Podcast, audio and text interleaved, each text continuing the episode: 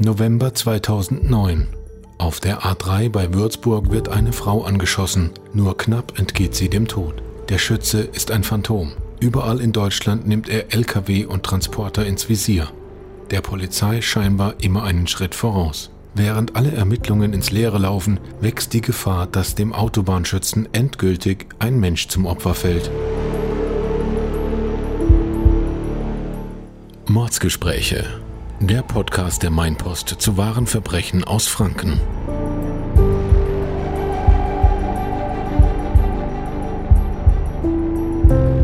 Liebe Zuhörerinnen und Zuhörer, herzlich willkommen zu unserer neuen Ausgabe des Mainpost Podcasts Mordsgespräche dem Podcast rund um Verbrechen aus Unterfranken. Mein Name ist Corbina Wildmeister und mit mir sitzen hier am Heuchelhof in der Redaktion der Mainpost Silke Albrecht und Manfred Schweidler. Auch von mir ein herzliches Hallo. Wir sitzen hier wie immer mit Sicherheitsabstand und steigen auch gleich ein in unseren heutigen Fall der diesmal kein Mordfall ist, ähm, was aber tatsächlich nur einem großen Glück oder einem glücklichen Zufall zu verdanken ist. Das BKA wird später über diesen Fall sagen, dass er in der deutschen Kriminalgeschichte einmalig ist. Es ist ein Fall, der sich zwar in ganz Deutschland eigentlich abgespielt hat, aber in Würzburg verhandelt wurde. Und hier in Würzburg im Gericht war unser Gerichtsreporter Manfred Schweidler, der auch heute wieder unser Gast ist. Und den wir wie immer bei seinem gängigen Namen Money hier ansprechen werden. Ähm, beginnen wir doch einfach mit dem Vorfall, der dazu führte, dass der Gerichtsprozess dann auch in Würzburg stattfand. Ähm, Manni, was geschah im November 2009? Wir schreiben den 10. November 2009, einem Dienstag. Kurz vor der Rastanlage Würzburg Süd auf der vielbefahrenen Autobahn A3 ist Petra B. unterwegs, eine 40-jährige Frau aus Sachsen. Sie hat einen Unfall, ihr Wagen kommt ins Schleudern und kracht in die Mittelleitplanke. Zum Glück ohne ein anderes Auto zu touchieren. Im Krankenhaus stellt sich aber dann heraus, sie hat ein Fragment eines Projektils aus einer Kleinkaliberwaffe im Nacken. Später entdeckt ein Lkw-Fahrer, der auch an diesem Tag auf der A3 fuhr, ein Loch von 6 mm in seinem Anhänger. Der Fahrer eines Autotransporters meldet, dass in einem der Autos ein Einschussloch ist. Ein weiterer Autotransporterfahrer merkt, ein Anschlussloch am Kotflügel eines der Autos auf seinem Transporter. Also ein Autotransporter ist ein quasi so ein riesiger LKW, auf dem dann ähm, Autos zum Verkauf draufstehen, oder? Richtig. Ja, nur um auf Nummer sicher zu gehen. Ja, wegen der Vielzahl von Fällen hat die Würzburger Kripo eine 40-köpfige Sonderkommission eingesetzt, das Bundeskriminalamt eingeschaltet und äh, ist dem Verdacht auf den Zusammenhang mit anderen Straftaten nachgegangen, die bekannt waren, bei denen aber bisher noch nie jemand verletzt gewesen wurde. Okay, Straftaten, bei denen noch nie jemand verletzt wurde. Was waren das dann für Straftaten? Es begann im Juli 2008. Da gab es erstmals Schüsse auf einen Autotransport. Bis Ende des Jahres gab es neun weitere Fälle. Anfang 2009 ging es weiter und kommt noch deutlich öfters vor. Das BKA gründet die AG Transporter. Im November dann ist der Fall in Würzburg, bei dem zum ersten Mal jemand verletzt wird. Bei all diesen Fällen gab es Schüsse auf die Fahrzeuge auf der Autobahn. Richtig. Aber zunächst waren sie alle jeweils da, wo sie aufgefallen waren, von örtlichen Polizeibehörden untersucht worden. Nun mhm. wurden sie zentral zusammengeführt. Okay, dadurch quasi, dass in Würzburg oder bei Würzburg, dass es erste Mal dazu kam, dass jemand dabei auch verletzt wurde. Richtig, bis zu diesem Zeitpunkt. Aber schon drei Monate später, am 1. Februar, gab es einen weiteren Vorfall mit einem Verletzten. Bei der A2 bei Magdeburg durchschlug eine Kugel seitlich die Seitenscheibe eines Transporters. Durch die Glassplitter wurde der Fahrer im Gesicht verletzt und der Beifahrer bekam einen Glassplitter ins Auge. Wieder drei Monate später verfehlte eine Kugel einen Autofahrer auf der A61 bei Köln nur knapp. 2012 kommt es auf der A61 bei Grafschaft, einem kleinen Ort zwischen Koblenz und Bonn, einen weiteren gefährlichen Zwischenfall ohne Verletzte. Eine Kugel durchschlug eine Lärmschutzwand, die doppelt verglaste Fensterscheibe eines Wohnhauses, eine Rigipswand und blieb im Flur des Hauses liegen. Ein Wunder, dass bei diesen Fällen nichts passiert ist, dass niemand zu Schaden gekommen ist. Ja, und auch, dass nicht öfters Menschen verletzt wurden. Im Jahr 2012 zählte das BKA mehr als 700 Schüsse auf den Autobahnen seit 2008. Also das klingt ja wirklich völlig irre. Auf was hatte es der Schütze denn abgesehen? Also wenn ähm, selten dabei Menschen verletzt wurden, hat er dann auf die Leute, hat er versucht, überhaupt Leute zu treffen oder, oder hatte, waren es dann mehr so Zielübungen aus Langeweile? Wie kann man sich das vorstellen? Oder war es vielleicht auch eine besondere Art von Fahrzeugen, die besonders häufig Ziel der Schüsse wurde? Du hast ja vorhin schon was von diesen Autotransportern gesagt. Die Polizei ging zeitweise der These nach, ob er irgendeinen Hass auf die Fahrer von Autotransportern hätte, weil Autotransporter die ersten Ziele waren, bei denen man ihn erwischt hat. Es gab aber auch Schüsse auf andere Lkw und Kleintransporter. Es war kein bestimmtes Muster zu erkennen. Die Einschusslöcher waren oft im Anhänger, bei Autotransportern in den Autos auf dem Anhänger, immer weit von der Fahrerkabine entfernt. Und wo sind die Schüsse gefallen? Gab es bestimmte Orte, die immer wieder zum Anschlagsort wurden? Das ließ sich am Anfang ja schwer sagen, weil den Fahrern nicht gleich bewusst wurde, dass da Schüsse auf sie abgefeuert wurden. Sie erfahren das meistens erst, wenn sie angekommen sind und das Loch irgendwo in der Karosserie sehen. Am häufigsten wurden die Schüsse auf den Autobahnen 3, 4, 5, 6, auf der 61 und der A8 abgegeben. Oh Manni, ich bin in Geografie tatsächlich gar nicht so gut. Kannst du das für mich nochmal räumlich einordnen und vielleicht auch für unsere Zuhörerinnen und Zuhörer? Ist das alles in einer Ecke von Deutschland oder ist das an unterschiedlichen Orten? Die Autobahnen führen teilweise durch ganz Deutschland, wie die A3, die äh, bei uns durch Unterfranken durchführt, die eine der großen Ost-West-Verbindungen in Deutschland ist. Aber es wurde deutlich, dass der Täter eher in West- und Süddeutschland zuschlägt. In Bayern, Baden-Württemberg, in Hessen, Nordrhein-Westfalen, Rheinland-Pfalz ist er aktiv. Aber auch in Belgien, Frankreich und Österreich gibt es Fälle. Und ist die Polizei sich schon sicher, dass es immer der gleiche Täter ist? In vielen Fällen wurde aus der gleichen Waffe gefeuert. Die Ermittler gehen davon aus, dass es der gleiche Täter ist. Sie waren sich auch sicher, dass nicht vom Straßenrand ausgeschossen wurde. Aha, wie konnte man das denn feststellen, dass nicht vom Straßenrand ausgeschossen wurde? Woran erkennt man das? Von den Einschusslöchern ließ sich auf den Einschusswinkel schließen. Und die Auswertungen haben ergeben, dass von einem erhöhten Punkt aus auf den fließenden Verkehr geschossen wurde. Deshalb kam man zu der Überlegung, dass es vielleicht ein Lkw-Fahrer ist, der aus seinem Führerhaus schießt. Okay, lasst uns hier nochmal kurz zusammenfassen, was wir bereits wissen. Wir haben höchstwahrscheinlich einen Täter, der seit 2008 scheinbar wahllos auf andere Verkehrsteilnehmer bzw. auf die Fahrzeuge anderer Verkehrsteilnehmer schießt. Meist zielt er nämlich auf die Ladung oder auf die Anhänger von Lkw. Und bisher wurden drei Menschen verletzt, was tatsächlich, glaube ich, ein riesiges Glück ist, weil es hätten ja auch Fahrer das Lenkrad verreißen können, die, wo die Kugel im, im Fahrerhaus eingeschlagen ist. Das zeigt ja beispielsweise der Fall in Würzburg. Die getroffene Frau hätte ihr Lenkrad verreißen können, wäre mit ihrem Wagen ins Schleudern gekommen und hätte eine Massenkarambolage hervorrufen können. Mhm. Ja. Und bei der Wahl wären dann wahrscheinlich noch viel mehr Leute zu Schaden gekommen. Glücklicherweise ist es nicht so passiert.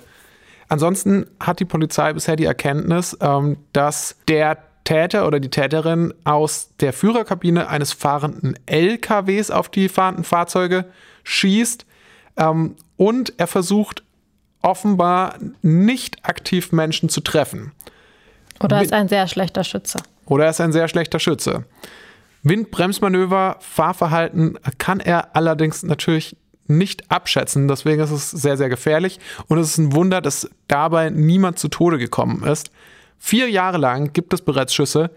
Wieso kriegt die Polizei den Täter denn nicht in dieser Zeit? Oder schwere, nicht gleich? Es sind schwere Ermittlungen, immer wieder wechselnde Tatorte. Die Schüsse werden oft erst am Fahrziel oder Tage danach bemerkt. Deshalb ist der genaue Tatort schwer zu ermitteln. Es gibt kein Muster, nicht nur auf eine Spedition, nicht nur auf Lkw, nicht nur auf Fahrzeuge mit bestimmten Kennzeichen. Die Ermittler sprechen von, einer Verhalten, von einem verhaltensarmen Täterverhalten. Was probieren die Ermittler denn, um den Täter zu schnappen? Die Ermittler haben beispielsweise selbst einen Lok-LKW losgeschickt, der ihn provozieren sollte, auf sie zu schießen und ihn damit eine Falle zu stellen, aber sie wurden nicht angegriffen. Das stelle ich mir tatsächlich auch relativ aufwendig vor, in äh, einem Lok-LKW quasi tagelang oder wochenlang durch, über die Autobahnen Deutschlands zu fahren und man muss es fast so sagen. hoffen, dass ja. gerade dieser LKW angegriffen wird. Also ja. das ist ja echt, als würde man die Nadel im Heuhaufen suchen. Ja, und vor allem natürlich darauf zu hoffen, dass man angegriffen wird, ist sowieso ja schon ein bisschen seltsam. Äh, aber ich denke mal, die Ermittler waren da auch ähm, ja, vorbereitet auf sowas. Was waren denn weitere Methoden, die Sie angewandt haben? Also es gab beispielsweise mehrere Belohnungen Insgesamt 27.000 Euro für Zeugenhinweise. Es wurden Handzettel verteilt und Plakate mit Zeugenaufrufen. Äh, kennen Sie einen Lkw-Fahrer, der eine Waffe hat, hieß es da. Haben Sie davon gehört, dass jemand mit solchen Schüssen prahlt? Es kommen aber keine konkreten Hinweise. Die Ermittler sind zunehmend ratlos, wie sie ihm auf die Schliche kommen sollen. Gleichzeitig schießt der Täter immer öfter und seit dem Juni 2012 auch mit größerem Kaliber. Das heißt aber nutzte groß, größere Kugeln. Genau, er schoss jetzt mit 9 mm Projektilen. Davor nutzte er Kugeln, die 5,6 mm groß waren, also ein 22er Kaliber. Dass der Schütze jetzt größere Kugeln verwendet und damit auch gefährlichere Projektile, hat die Ermittler vermutlich in Alarmbereitschaft versetzt, oder? Ja, obwohl er immer noch nicht gezielt auf Menschen geschossen hat. Aber das größere Kaliber hat eine viel größere Durchschlagskraft. Der Fall, in dem die Kugel die Lärmschutzwand durchschlug, war nur mit diesem Kaliber möglich. 2012, hatten wir ja schon gesagt, ist die Polizei dem Täter nun vier Jahre auf der Spur, beziehungsweise jagt den Täter schon seit vier Jahren. Ähm, durch die neue Munition ähm, entsteht auch eine neue Gefährdungslage. Kann denn die Polizei nun noch weitere Ermittlungsmethoden aus dem Register ziehen? Weil auch schon die, der Lok-LKW und dieser Aufruf, also die Frage, hat man einen LKW, kennt man einen LKW-Fahrer mit einer Waffe, klingen für mich schon ein bisschen verzweifelt. Mhm. Den Eindruck macht es auch. Äh, ein Kennzeichen dafür war, dass im November 2012 die Belohnung von 27 auf 100.000 Euro erhöht wurde. Das Bundeskriminalamt und die Polizei richteten eine Sonderkommission Transporter mit 90 Ermittlern und Ermittlerinnen ein. Sie haben also jetzt wirklich Angst bekommen, dass bald jemandem was Ernsthaftes passiert. Ja, und BKA-Chef Jörg Zirke machte den Fall zur Chefsache. Er sagte im November 2012, wir müssen die Tatserie stoppen, bevor was Schlimmeres passiert. Am 12. Dezember 2012 war der Fall bei Aktenzeichen XY im Fernsehen. Durch die Sendung hofften sie auf die Zeugenaussagen. Und gab es dann tatsächlich brauchbare Hinweise aus der Bevölkerung daraufhin? Es gingen 450 Hinweise ein, aber keiner führte auf eine heiße Spur. Dass die Polizei an die Öffentlichkeit ging, sollte auch den Täter verunsichern. Er wurde sogar ausdrücklich gewarnt, er solle sich zurückziehen, solange noch nichts Schlimmeres passiert ist. Gut, wenn er sich jetzt zurückgezogen hätte, dann hätten die Polizisten ja eigentlich keine Chance mehr gehabt, ihn, ihn zu finden. Das war sicherlich ein unbefriedigender Schritt, aber besser so, als wenn es beim nächsten Mal tatsächlich Tote gegeben hätte. Da frage ich mich gerade, hätte man diesen Aufruf ähm, auch gemacht, wenn es sich jetzt um ähm, einen Serienmörder gehandelt hätte, also jemanden, der tatsächlich schon Verbrechen äh, begangen hat, bei dem jemand äh, ums Leben kam, weil, also das habe ich tatsächlich so auch noch nicht gehört, dass, der, dass die Polizei jemanden sagt, hören Sie jetzt lieber auf. Vielleicht war es hier einfach so der Fall, dass die Polizei, im, je weiter die Zeit fortschritt, desto mehr ist die Gefahr gewachsen, dass jetzt bald wirklich jemand das Lenkrad verreißt, jemand getroffen wird. Mhm. Und es schien ja auch nicht so, als würde er in nächster Zeit aufhören. Genau so ist es. Ähm, wie gingen die Ermittlungen dann weiter? Was waren die nächsten Schritte? Die Ermittler hatten jetzt jede konventionelle Methode ausprobiert. Sie hatten aber immer noch keinen konkreten Hinweis auf den Täter. Er war ihnen anscheinend immer einen Schritt voraus. Das hört sich an, als würde jetzt eine unkonventionelle Methode kommen. Noch unkonventioneller als die bisher genannten. Tatsächlich entschieden sich die Ermittler, eine Methode zu nutzen, die noch nie zuvor zur Fahndung eingesetzt wurde. Es ging um Lesesysteme, die alle vorbeifahrenden Autos am Kennzeichen erfasst und speichert. Die Ermittler hofften sich, nach einem Vorfall den Täter über sein immer wieder auftauchendes Kennzeichen einkreisen zu können. Das heißt also, wenn sie auf der A3 einen solchen Fall hörten, dann konnten sie im Nachhinein feststellen, welche Autos welche Kennzeichen an diesem Tag dort unterwegs waren und vergleichen. Wenn man an zwei, drei Tatorten dies hat, kann man die Zahl der Kennzeichen, die dann in Frage kommen, weil sie an beiden Strecken unterwegs waren, ganz schnell auf ganz wenige Fälle reduzieren. Dieses System gibt es sogar schon auf allen deutschen Autobahnen, ein System zum Erfassen der Kennzeichen, aber es dient zur Mauterfassung bei Lkw. Mhm. Also die Methode klingt für mich sehr aufwendig, aber auch ein bisschen nach Datenschutzproblemen. Haben die Ermittler denn diese Systeme, die es da schon gab, nutzen dürfen? Das war eine der großen Fragen in der Zwischenphase. Denn datenschutzrechtlich ist das in der Tat hochsensibel. Schließlich wurde entschieden, dass die Mautdaten nicht genutzt werden dürfen aufgrund des Datenschutzes. Deshalb hat das BKA dann selbst sieben Lesegeräte an den Autobahnbrücken installiert, an den Strecken, wo der Schütze am häufigsten zugeschlagen hat. Und hat dort dann Tausende von Kennzeichen gesammelt. Da wurde also tausendfach erfasst, wer wann wo lang gefahren ist. Ja, auch nicht nur von dem Täter, sondern auch von allen anderen, die da lang gefahren sind. Ist es nicht datenschutzrechtlich trotzdem irgendwie problematisch? Man kann das aus Datenschützerperspektive durchaus kritisch sehen. Es ist aber keine verbotene Methode. Der zuständige rheinland-pfälzische Datenschutzbeauftragte hatte keine Einwände. Das BKA begründete die Methode als Ultima Ratio. Sie hatten alles andere probiert und das blieb als letzte Möglichkeit, den Autobahnschützen zu schnappen. Die Gefahr, dass jemand ernsthaft zu Schaden kam, war ja allgegenwärtig. Wenn nichts passierte, wurden die Daten auch nach zehn Tagen ungesehen wieder gelöscht. Ja, jetzt bleibt natürlich nur zu hoffen, dass die Ermittler mit dieser Methode nun auch endlich Erfolg haben. Perfiderweise dauerte es jetzt erst einmal sehr lange, bis der Schütze wieder zuschlug. Vier Monate vergingen, ohne dass etwas gemeldet wurde. Als manche schon dachten, er hätte aufgehört, schlägt er wieder zu. Am 15. April werden drei Lkw getroffen. Zuerst werden die Fahrstrecken der getroffenen Lkw ermittelt. Alle wurden am Heck getroffen, vermutlich im Vorbeifahren. Der Täter war also in der gleichen Richtung unterwegs. Die Ermittler können die Route des Tatfahrzeuges rekonstruieren. Es ist an drei verschiedenen Lesestationen des BKA vorbeigekommen. Die Kennzeichen werden abgeglichen. Es gibt einen Treffer. Es ist das einzige Fahrzeug, das übrig bleibt und gehört einer Spedition in Monschau in der Nordeifel nicht weit von Aachen. Jetzt sind die Ermittler wirklich schon nah dran, müssen aber noch herauskriegen, wer den LKW gefahren hat. Genau. Und bislang ist es ja auch nur ein Verdacht. Die Ermittler haben noch nichts bewiesen. Das BKA prüft, ob das Fahrzeug schon einmal irgendwo auffällig war. Und kommen Sie da zu einem Ergebnis? Es gibt einen Treffer aus 2012. Ein Manuel K. wird als Fahrer gelistet. So habe ich ihn in meinen Texten genannt. Die Ermittler lassen die Ortungsdaten von seinem Handy prüfen. Sie wollen sehen, ob er zur Tatzeit am Tatort war. Es kommt heraus, dass er am 15. April 2013 dort war, wo die Schüsse gefallen sind und auch bei weiter zurückliegenden Vorfällen. Beweise haben sie immer noch nicht, aber sie observieren ihn zunächst. Aha. Und ähm, wobei observieren Sie ihn oder ähm, wo wohnt er denn überhaupt? Ist er da, äh, wohnt er da in der Nähe von Aachen, äh, in ähm, Monschau, hast du vorhin gesagt? Von dem Ort habe ich persönlich noch nichts gehört. Äh, ich kannte diesen Ort vorher auch nicht. Manuel K. wohnt dort in der Nordeifel, in einem kleinen Ort, circa 30 Kilometer von Monschau entfernt, wo die Spedition ansässig ist, zu der auch der LKW gehört. Er lebt in einem kleinen Einfamilienhaus, einstöckig, weiß verputzt mit schwarzem Dach. Im Vorgarten blühen die Sträucher und Blumen.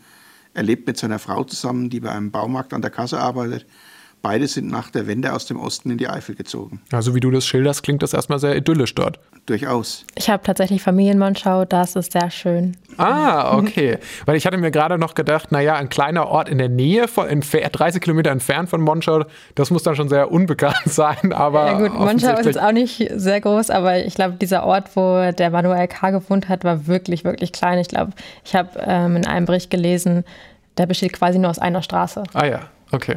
Manni, finden Sie dann bei der Observation was Belastendes heraus? Sie finden keine direkten Hinweise, während Sie ihn beobachten. Aber schließlich wird es Ihnen zu riskant. Sie nehmen ihn fest, kurz bevor er zu seiner nächsten Tour aufbricht. An einem Sonntagmorgen im Juni 2013. BKA-Beamte sagen später, K. hätte bemerkt, dass er observiert wird. Darum musste es schnell gehen. Und wie reagiert er bei der Verhaftung? Mir wurde später von Ermittlern gesagt, er sei gar nicht überrascht gewesen. Er habe fast emotionslos reagiert und zuerst geleugnet, dass er eine Waffe besitzt. Aber im Flur finden die Ermittler seine bereits gepackte Tasche.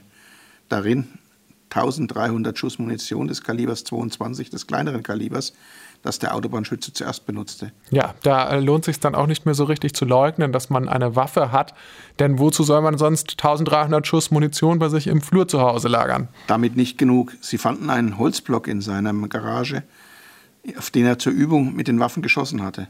Die Projektile dort stimmen mit den sichergestellten Kugeln von der Autobahn überein. Also die Waffen hatte man zuerst noch nicht gefunden, oder? Also bis jetzt nur die Munition. Die Munition in der gepackten Tasche. Ja. Und die Zielscheibe. Und die Zielscheibe. Wie kam man denn nur auf die Waffen? Unter den Ermittlern, die an diesem Fall arbeiteten, war auch der damalige Chef der Mordkommission Würzburg.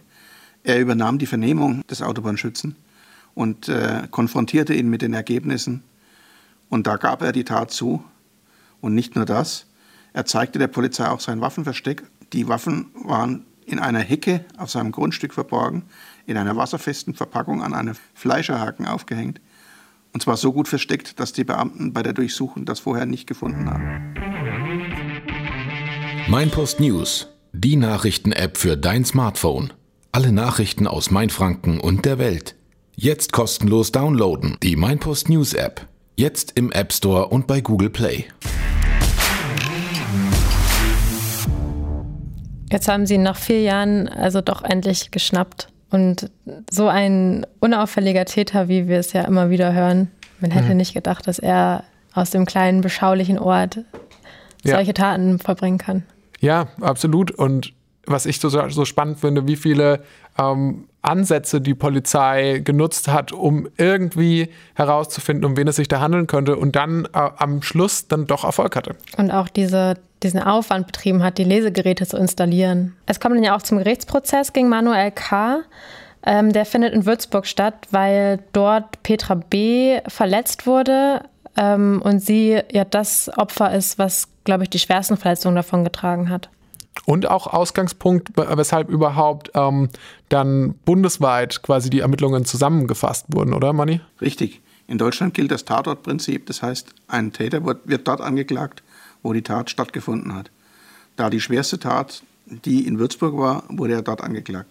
Festnahme war im Juni 2013, der Prozess dann im August 2014. Und wofür genau war jetzt Manuel K. angeklagt? Primär wurde ihm fünffacher versuchter Mord vorgeworfen.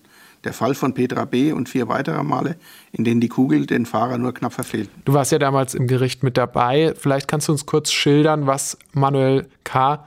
für einen Eindruck auf dich gemacht hat. Ähm, was, äh, ja. Er war ein sehr kräftiger, 58 Jahre alter Mann mit Schnauzbart, hatte einen kleinen goldenen Ring im Ohr, war sehr höflich und zurückhaltend, nuschelte ein bisschen. Er begrüßte den Staatsanwalt jeden Tag, Extra, der ihm das alles zur Last legte, was wir hier gehört haben. Der ihn angeklagt hat.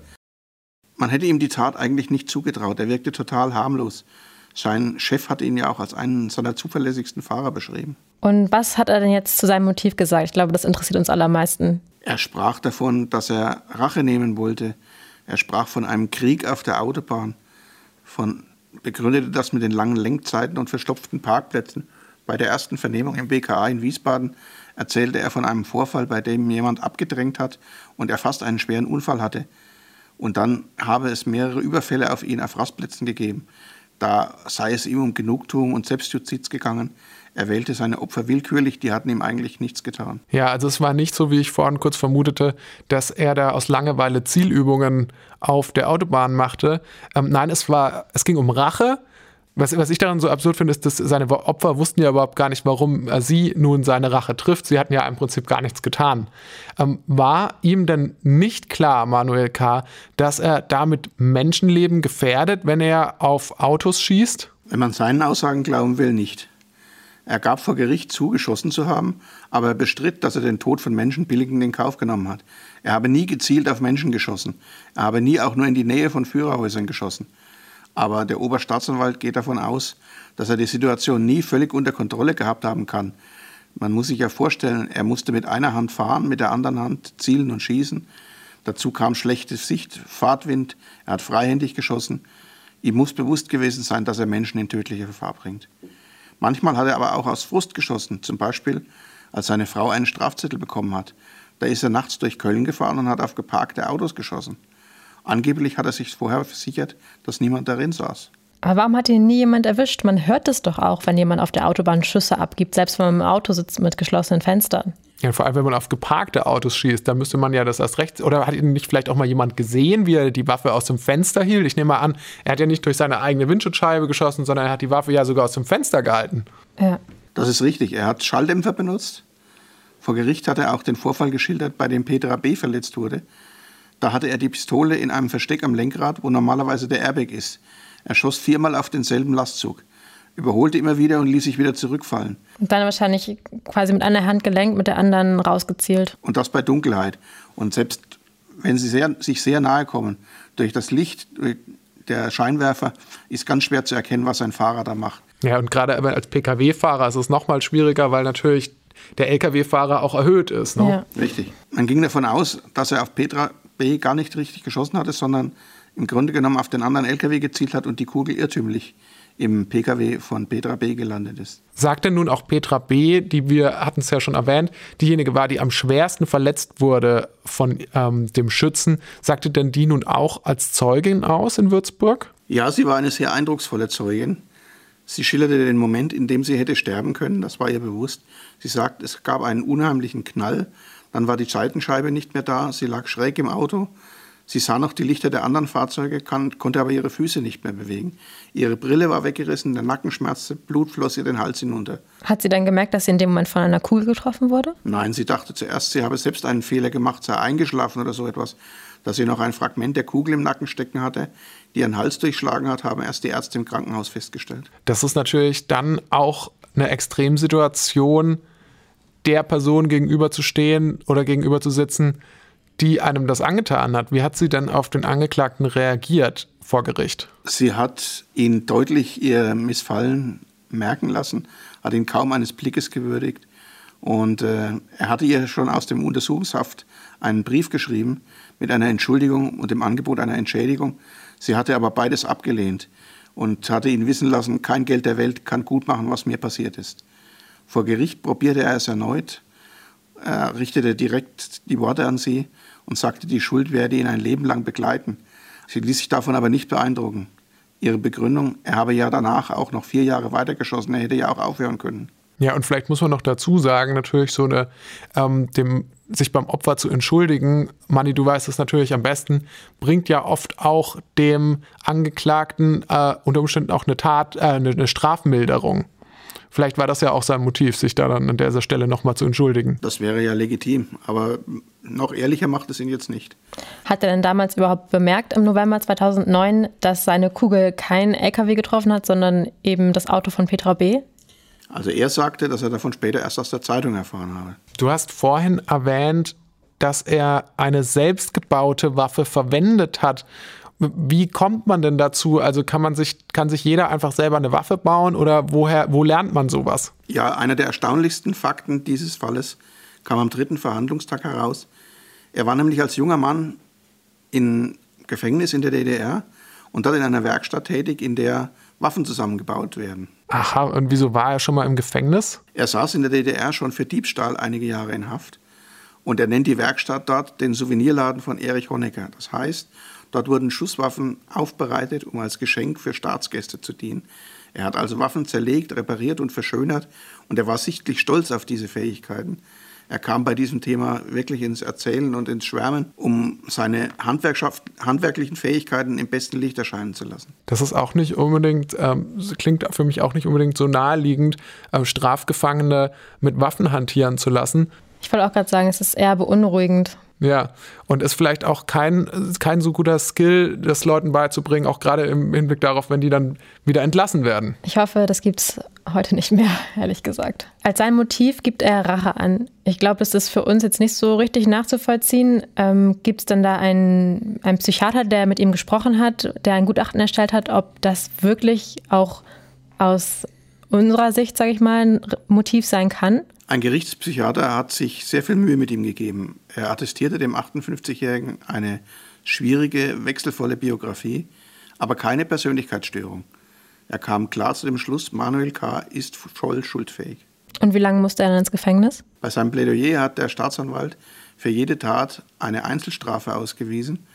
Die hätten sich dann auf 141 Jahre Haft summiert. Aber sowas gibt es nur im amerikanischen Film, bei uns natürlich nicht. Das ist ein Rechenbeispiel, aber es verdeutlicht die Schwere der Tatvorwürfe. Am Ende musste er für knapp zehn Jahre und sechs Monate ins Gefängnis. Verurteilt wurde er für vierfach versuchten Mord, gefährliche Körperverletzung, unerlaubtes Führen einer Schusswaffe, Sachbeschädigung und gefährlichen Eingriff in den Straßenverkehr. Von den 730 Schüssen konnten ihm am Ende nur noch wenige, nämlich 112 Taten, im Schuldspruch zuge zugebilligt werden. Also 700 Schüsse hatte die Polizei im Laufe der Jahre gezählt.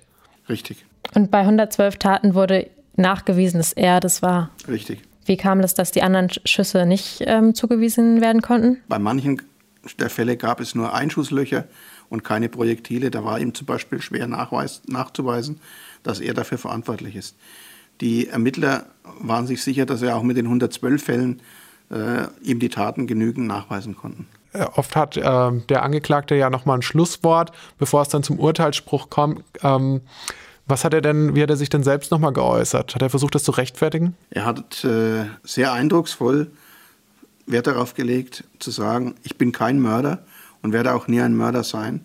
Das ist, was mich am meisten belastet. Ich habe noch nie auf Tiere oder Menschen geschossen. Und was ist dir selbst vom Gerichtsprozess in Erinnerung geblieben? Ein biederer, harmlos wirkender Mensch, der eine solche Fülle von brutalen Straftaten begeht und morgens in den Gerichtssaal kommt und dem Staatsanwalt, der ihn anklagt, eigens begrüßt, voller Höflichkeit. Also ein sehr zurückgenommener, höflicher Mensch, der niemandem wehtun will und dann solche Taten begeht. Aus der Art, wie du das gerade schilderst, Manni, schließe ich, dass Straftäter in der Regel nicht extra den Staatsanwalt morgens begrüßen, wenn die Verhandlung losgeht. Das ist eher nicht die Regel. Okay. Aber so wie er es geschildert hat, hat er ja auch keine Schuld in dem Sinne bei sich gesehen, dass er Menschen in Gefahr gebracht hätte, sondern nur auf Autos geschossen hat. Ich finde diese, diese Auffassung von Rache schon äußerst merkwürdig. Ich denke, wir alle und auch alle Zuhörerinnen und, und die meisten Zuhörerinnen und Zuhörer sind sich da einig. Denn ähm, er rächt sich, er, es ist ja auch wirklich die Frage, an was hat er sich denn genau gerecht? Am Straßenverkehr im Allgemeinen? Vor allem, wenn er, so wie er es geschildert hat, sich seine äh, Attacken ja gegen Gegenstände in erster Linie gerecht hat, äh, gerichtet haben, ähm, fragt sich, ja, wer soll daraus irgend, also es ist eine total verquere Weltsicht, mhm. die dem zugrunde liegt. Ich denke, er hat einfach seinen eigenen Frust da loswerden wollen und das war einfach das Ventil. Diesen Eindruck hat man bekommen im Prozess. Manni, vielen Dank, dass du uns ähm, in diesem Podcast wieder von einem Fall berichtet hast, von einem sehr spannenden Fall, wie ich finde. Es war jetzt, glaube ich, die erste Folge, in der wir nicht über einen tatsächlichen Mord gesprochen haben. Glücklicherweise. Glücklicherweise. Wir hören uns wieder in zwei Wochen, dann kommt unsere nächste Folge heraus. In der Zwischenzeit könnt ihr uns gerne eine Mail schreiben an podcast at meinpost.de, falls ihr Fragen, Anregungen oder Kritik habt. Oder ihr könnt uns folgen auf Instagram und unserer Facebook-Gruppe beitreten. Da werden wir die Fälle auch nochmal diskutieren. Ihr könnt Fragen stellen und auch euch untereinander austauschen. Und genau, für jedwedes Feedback schreibt uns gerne eine Mail. Alle Folgen des Podcasts findet ihr auch auf meinpost.de slash podcast. Bis in zwei Wochen. Ciao. Servus.